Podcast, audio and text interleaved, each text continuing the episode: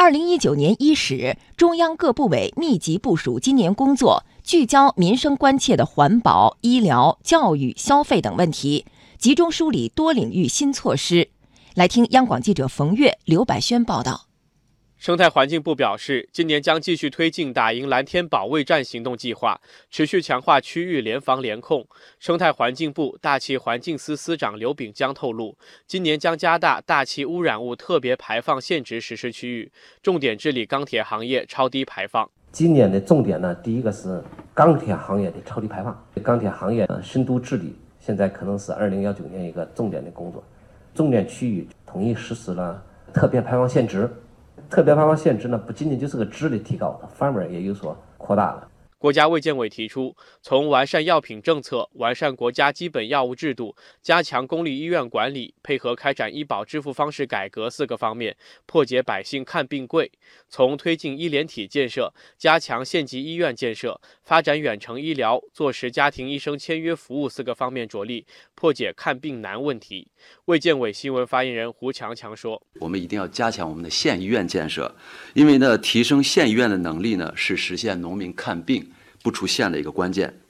按照新一轮的县级医院服务能力提升工程的这么一个要求，我们要重点发展肿瘤、心脑血管还有感染性疾病的一个诊疗能力，力争呢农民百分之九十的疾病在县域内得到解决。人社部将在二零一九年全面实施全民参保计划，研究适当降低社会保险费率政策，稳步提高社会保障待遇水平。为解决入园难问题，国务院办公厅印发通知，要求各地以区县为单位，在今年四月底前完成对城镇小区配套幼儿园情况的全面摸底排查工作，并进行整改。教育部基础教育司司长吕玉刚介绍，教育部不仅划定了治理路线图，还规定了时间表。二零一九年六月底前，对于已经建成未移交的配套幼儿园，完成移交手续。二零一九年九月底以前，对需要回收、购置、置换的，完成相关的手续；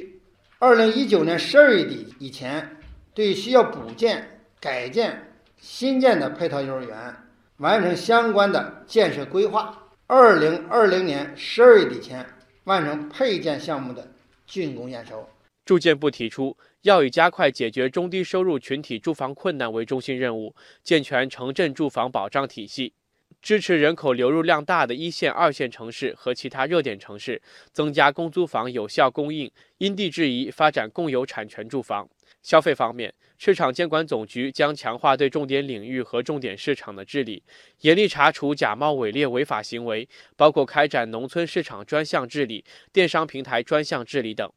商务部将在今年深入实施消费升级行动计划，进一步释放消费潜力。商务部流通发展司司长郑文透露，步行街升级改造将和便利店品牌化发展、社区菜市场改造一起，成为未来两到三年推进城市消费升级的重要举措。决定呢，把北京的王府井、上海的南京路、天津的金街、重庆的解放碑、沈阳中街、南京夫子庙、杭州湖滨步行街。武汉楚河汉街、广州北京路、成都宽窄巷、西安新唐人街等十一条步行街，作为商务部推动的首批试点，推动这些步行街的改造提升能够尽快取得实效。